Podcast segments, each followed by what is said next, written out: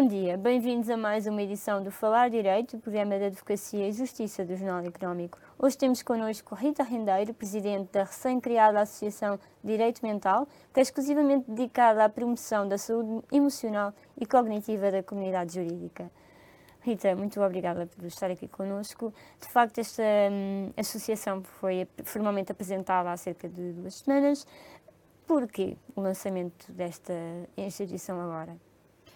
Olá, boa tarde, obrigadíssima pelo convite e por estar aqui um, a representar o Direito Mental, que é de facto a associação que foi apresentada publicamente no passado dia 26 de maio, uh, mas que obviamente nasce de um trabalho longo uh, de uma equipa de pessoas, enfim, dedicadas com base na sua boa vontade, é? advogados um, na sua na sua maioria e que no fundo permitiu que nós dessemos vida e dessemos corpo a este projeto. Esta associação surge da consciência de que uh, o tema da saúde mental é de facto uma, uma urgência, é um tema que tem que ser tratado, nós achamos, com muita prioridade um, na comunidade jurídica, sobretudo porque eh, acaba por ser uma profissão um, que envolve bastantes uh, riscos relacionados com a saúde mental, com, enfim, com, com, a promoção de bons hábitos e de hábitos saudáveis um, da nossa forma de estar e da nossa forma de trabalhar. Um, foi neste sentido que um grupo, enfim, de amigos com experiências diferentes, uh, algumas pessoais, outras mais indiretas de pessoas à volta, mas com um sentido muito um, enfim, muito agudo da necessidade de promover estas práticas entre a nossa comunidade, uh, se juntou e começou a dar corpo a esta ideia. Foi, foi de facto fantástico, eu acho que foi, acabou por ser uma surpresa crescente ao longo destes meses em que viemos a trabalhar a adesão. sentiam que não havia uma resposta por parte de instituições, por exemplo, a este problema?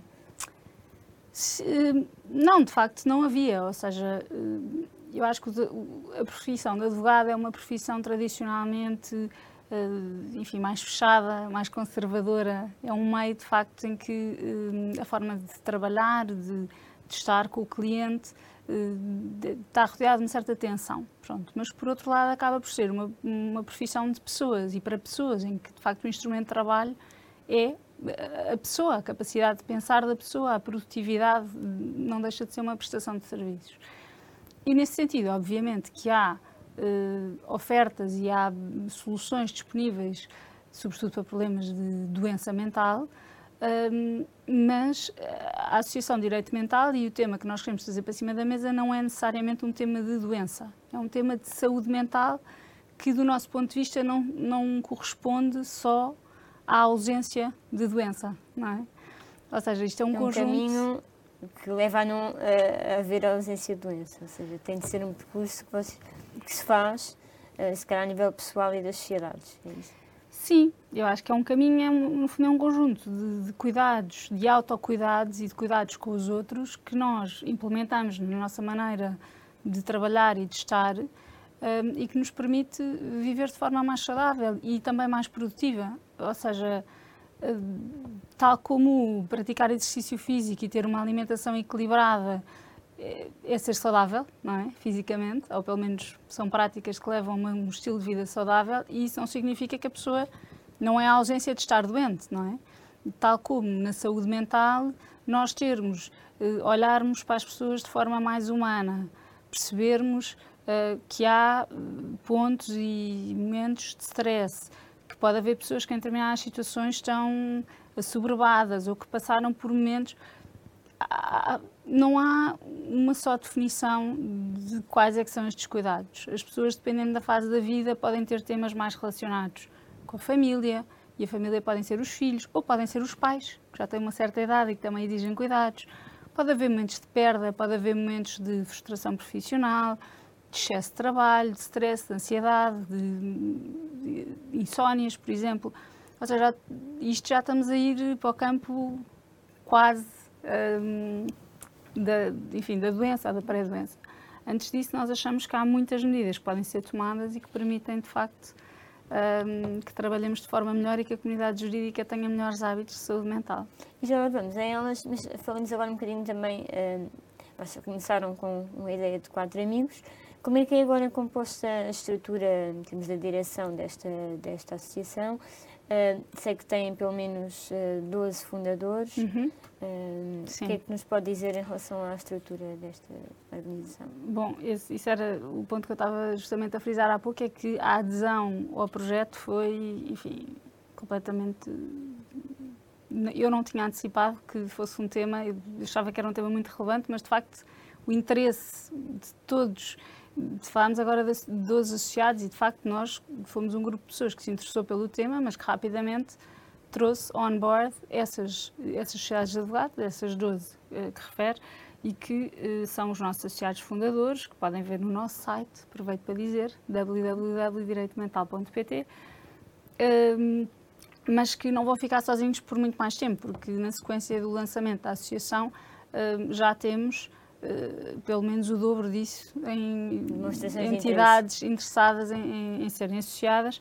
E de facto o nosso objetivo é que exista um, eh, um, quadro de direção da associação em que estão as pessoas que enfim que a fundaram que uh, exista também um conselho consultivo que funciona à margem e que será composto por personalidades que podem de facto acrescentar valor a este projeto mas que provém de outras de outros segmentos que não só jurídicos, portanto, podem ser pessoas ligadas à psicologia, à psiquiatria, à educação.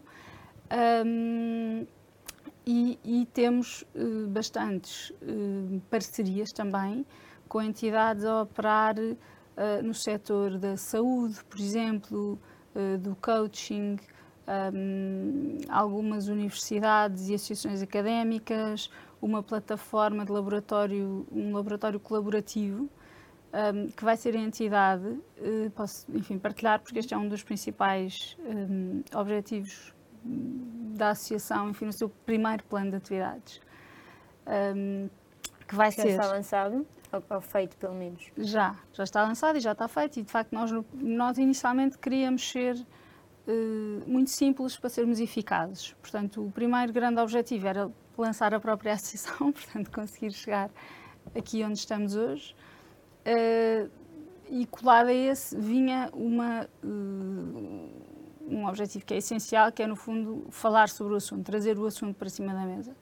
E se nós, por exemplo, no primeiro ano de atividade, tudo o que fizéssemos fosse pôr as pessoas a falar sobre a necessidade de implementar boas práticas já estaria cumprido. esse objetivo já estava cumprido, porque de facto há várias questões associadas à estigmatização, às pessoas a speak up, ao autorreconhecimento que de facto eh, as coisas podem não estar no bom caminho e, portanto, nós achávamos que o debate sobre esses temas, dar-lhes existência e tirar alguma desta estigmatização era, era essencial.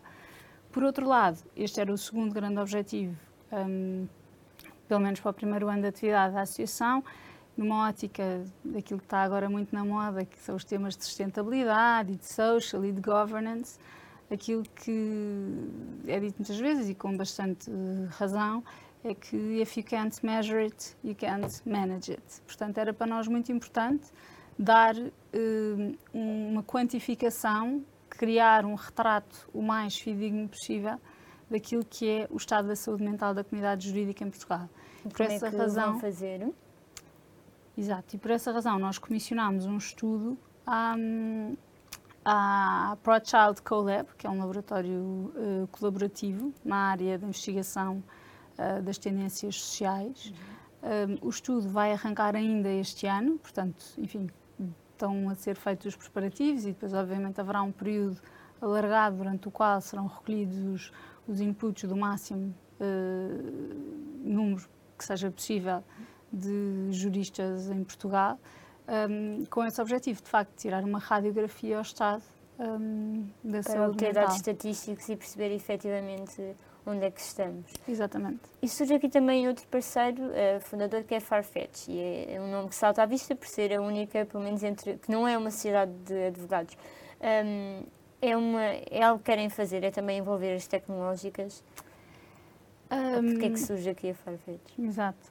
Enfim, eu não eu estava a tentar manter nomes concretos fora da mesa só porque não não não tive não tive cuidado de ter essa articulação, mas de facto o nosso primeiro, como eu disse, nós queremos ser muito uh, eficazes. Eficazes é conseguir chegar às pessoas que nós queremos ajudar, é conseguir disseminar na máxima medida possível aquilo que é o nosso um, aquilo que nós advogamos e, e, os valores que nós, que nós defendemos em termos de, de promoção da saúde mental.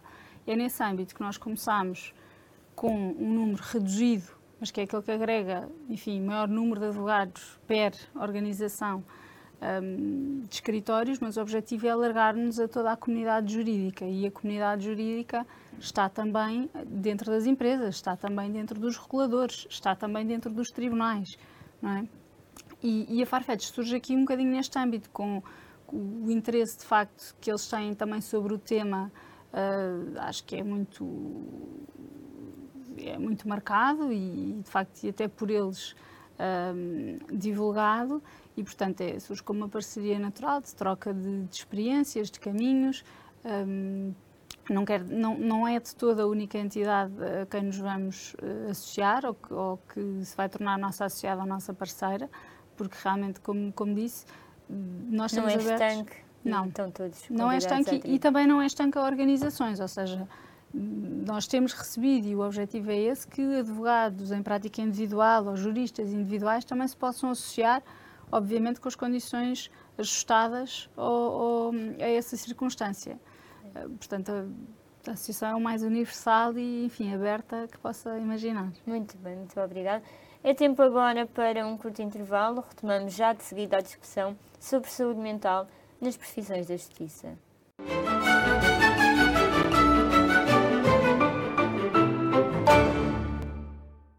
Regressamos à emissão com a presença de Rita Rendeiro, Presidente da Associação Direito Mental.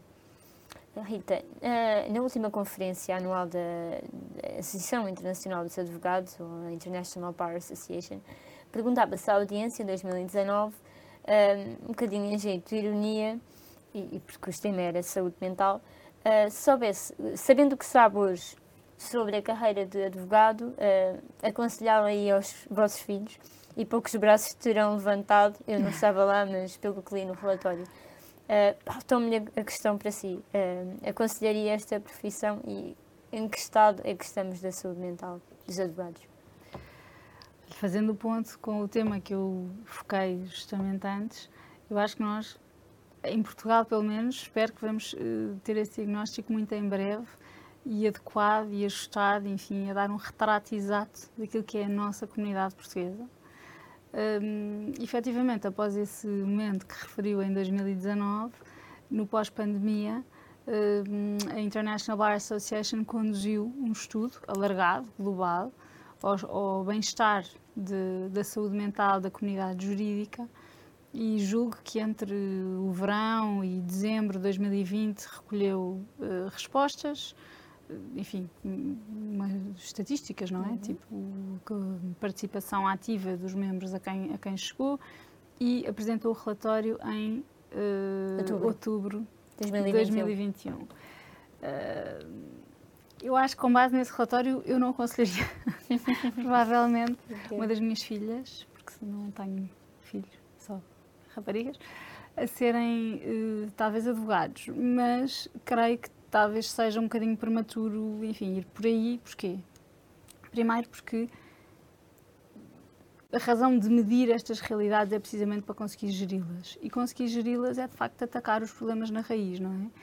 Nós estamos aqui a falar da saúde mental na comunidade jurídica e a associação é isso que se dedica, mas, obviamente, que é uma profissão de risco, ninguém duvida, mas se formos ver, se for falar com com a ordem dos médicos ou dos enfermeiros ou até dos professores, vai descobrir que também são profissões de risco e que se calhar os scorings um, em, em, estudos análogos uh, poderiam dar resultados igualmente uh, desencorajadores para a profissão. Eu não acho que seja esse o caso. Acho que estamos muito a tempo um, de, de, abordar e de tentar gerir, um, enfim, os principais dados que nos deu esse estudo da, da IBA foi que tínhamos uma classificação global de cerca de 51, sendo que o global da comunidade mundial das pessoas comuns é 75, portanto estava num nível que já indicia algum mal-estar.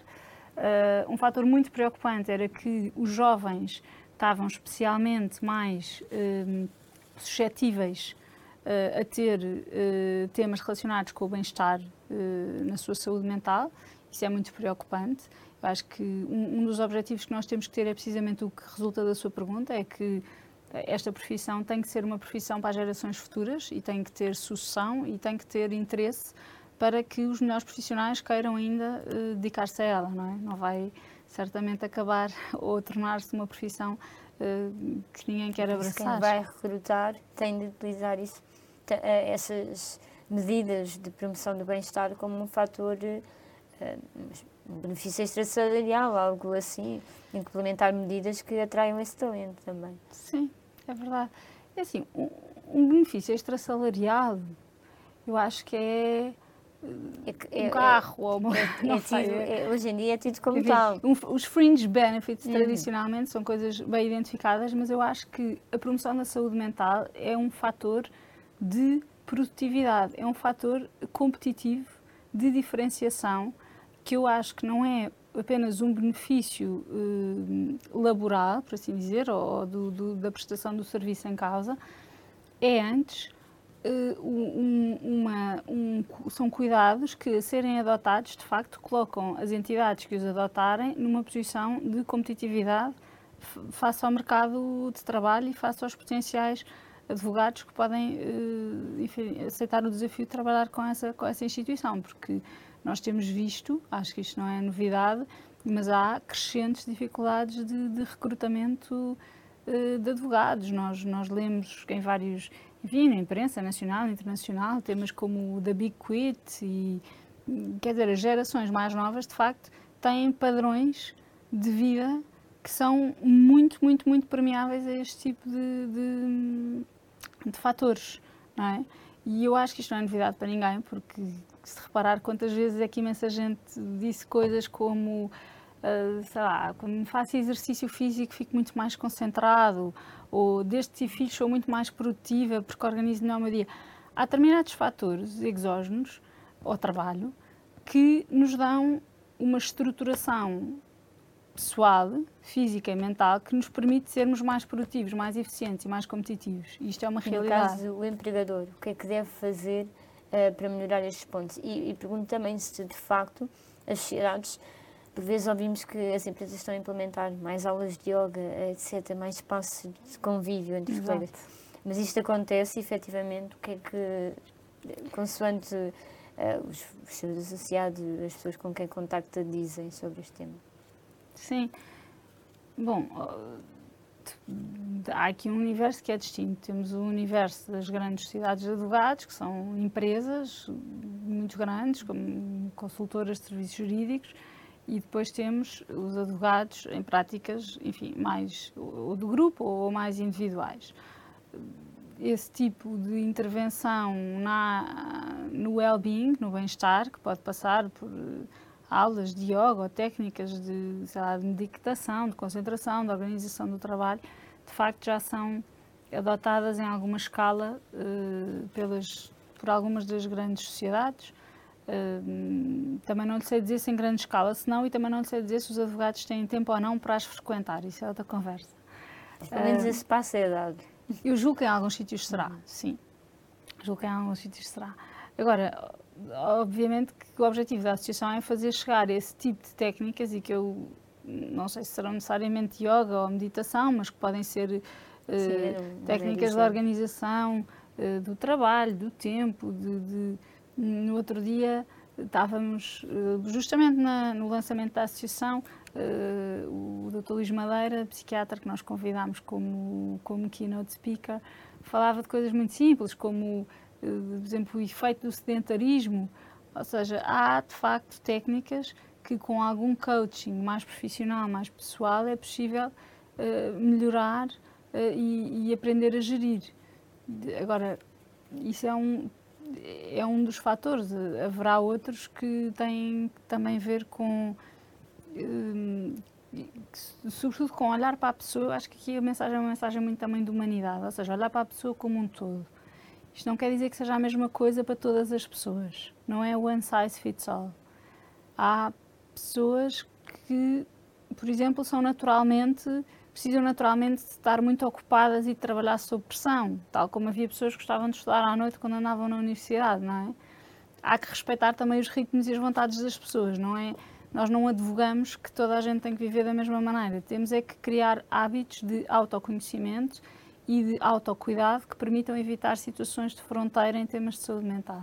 É. Hum, o que é que pode ser, um, tendo em conta, obviamente, a diferença de personalidade, uma rotina em, que, faz, que, promova a saúde mental no, no advogado? Isso é, parece um conceito um bocadinho um binómio, mas não tem de ser. Não. Enfim, dependerá de advogado para advogado, naturalmente. Um, que pode ser, desde logo, um bom, uma boa prática de promoção da saúde mental para qualquer advogado é falar sobre o assunto. Porque ainda que ele próprio, há pessoas que são muito boas naturalmente um, a lidar com stress, ou uh, a dormir pouco, ou a, ou a, gerir prioridades, por exemplo. Uh, há outras que não. É possível haver entre ajuda. Uh, boas, boas práticas e práticas saudáveis têm sempre que ver com o tema de, do autoconhecimento, têm sempre que ver com o tema também da empatia, tem que ver com o tema da liderança, ou seja, eh, excluindo aqueles advogados que trabalham sozinhos e, portanto, estão muito mais na relação com o cliente, em que haverá técnicas específicas de gestão do, do stress ou dos temas que sejam mais. É quem, pelo menos, trabalha em grupo, ter esse essa preocupação de uh, conversar com o colega, pelo menos, para perceber é, o que é que Eu acho que é muito importante isso e eu acho que, sobretudo, tem que nascer nas lideranças. Tem que Fica haver uma cultura. Uma dica para todos que nos acompanham. São temas que poderá acompanhar já de seguida, onde continuaremos com este debate. Depois de uma, uma pausa de breves segundos, continua desse lado.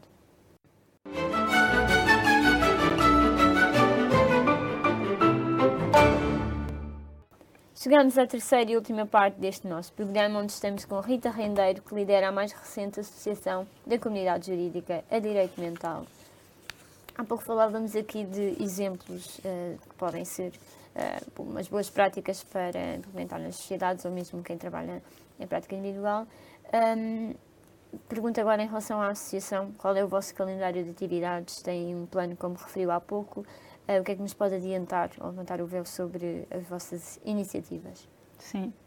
Um, enfim, como disse desde, desde o primeiro momento, e acho que é muito esse o tema, o nosso principal objetivo é, de facto, trazer o tema para cima da mesa. Falar sobre ele um, de forma organizada, entre pares ou no seio de uma organização, e aí, naturalmente, começaremos por estabelecer, uh, enfim, tea and talks, momentos de partilha, hum, seja com os associados, seja com a participação também de algumas entidades externas que podem ser eh, nossos parceiros em áreas não jurídicas, como por exemplo, já falámos aqui, nós temos parceiros. Da tecnologia e da academia também. Da tecnologia, da academia, da área da saúde.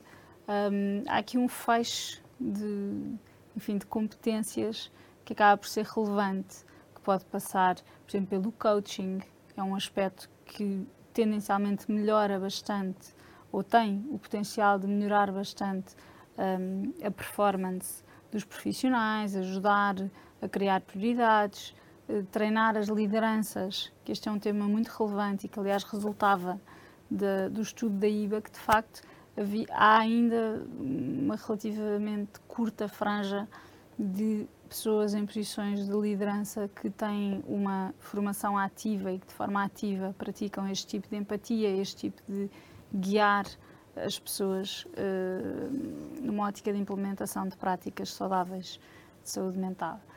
Um, portanto, vamos de facto promover esse tipo de eventos, de encontros e discussões, com participação, seja de pessoas da comunidade jurídica, seja de outro tipo de entidades com relevo para o tema. Um, vamos uh, incentivar ao máximo a participação de todos os advogados uh, no estudo que, que, estamos a promover sobre o estado da saúde mental um, na comunidade jurídica portuguesa e o objetivo seguinte é que desse estudo resulte a tal radiografia do estado de, da saúde mental da comunidade jurídica uh, portuguesa e que, com base nos resultados desse estudo, nós possamos direcionar melhor as intervenções, uh, porque de facto o laboratório colaborativo com quem estamos a trabalhar também tem, uh, enfim, atividade e, e, trabalho reconhecido nessa área, que é a área de, uma vez obtidos os resultados, poder interpretá-los e, com base nessa, nesse, nesse output, de facto, desenhar as estratégias de intervenção.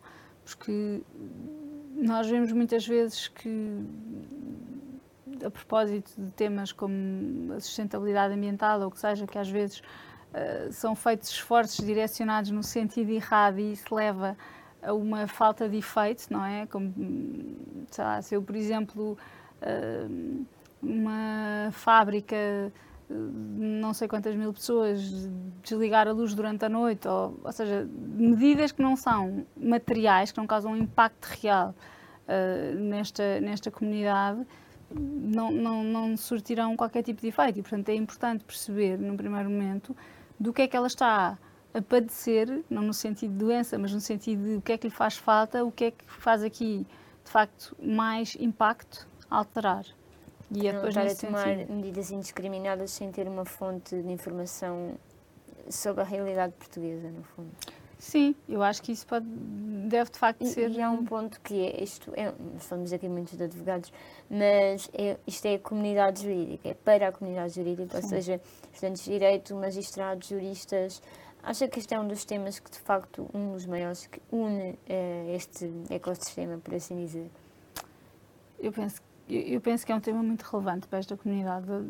Enfim, a ajuizar eh, com base no feedback que nós temos recebido dessas comunidades, da comunidade académica, eh, mesmo do lado da magistratura, eh, enfim, de advogados até de, de empresas, de reguladores, o feedback tem sido muito positivo no sentido de ser uma iniciativa, enfim, aguardada e que vem de facto colmatar uma, uma necessidade. Nós, evidentemente, estamos aqui para servir. Isto é uma associação, obviamente, sem fins lucrativos e não é, não é sequer a nossa. Enfim, temos todos a nossa, a nossa vida, a nossa ocupação e, e o objetivo aqui é, de facto, poder ajudar ou poder mostrar caminhos. Nós somos um enabler, somos uma ferramenta para percorrer um caminho, para trazer um assunto para cima da mesa e para permitir geri-lo da forma mais eficaz. Eu acho que depois cabe também aos associados e à comunidade gerar a, a necessidade de ter o efeito de procura para a associação se poder desenvolver no sentido em que ela venha a ser mais útil para todos.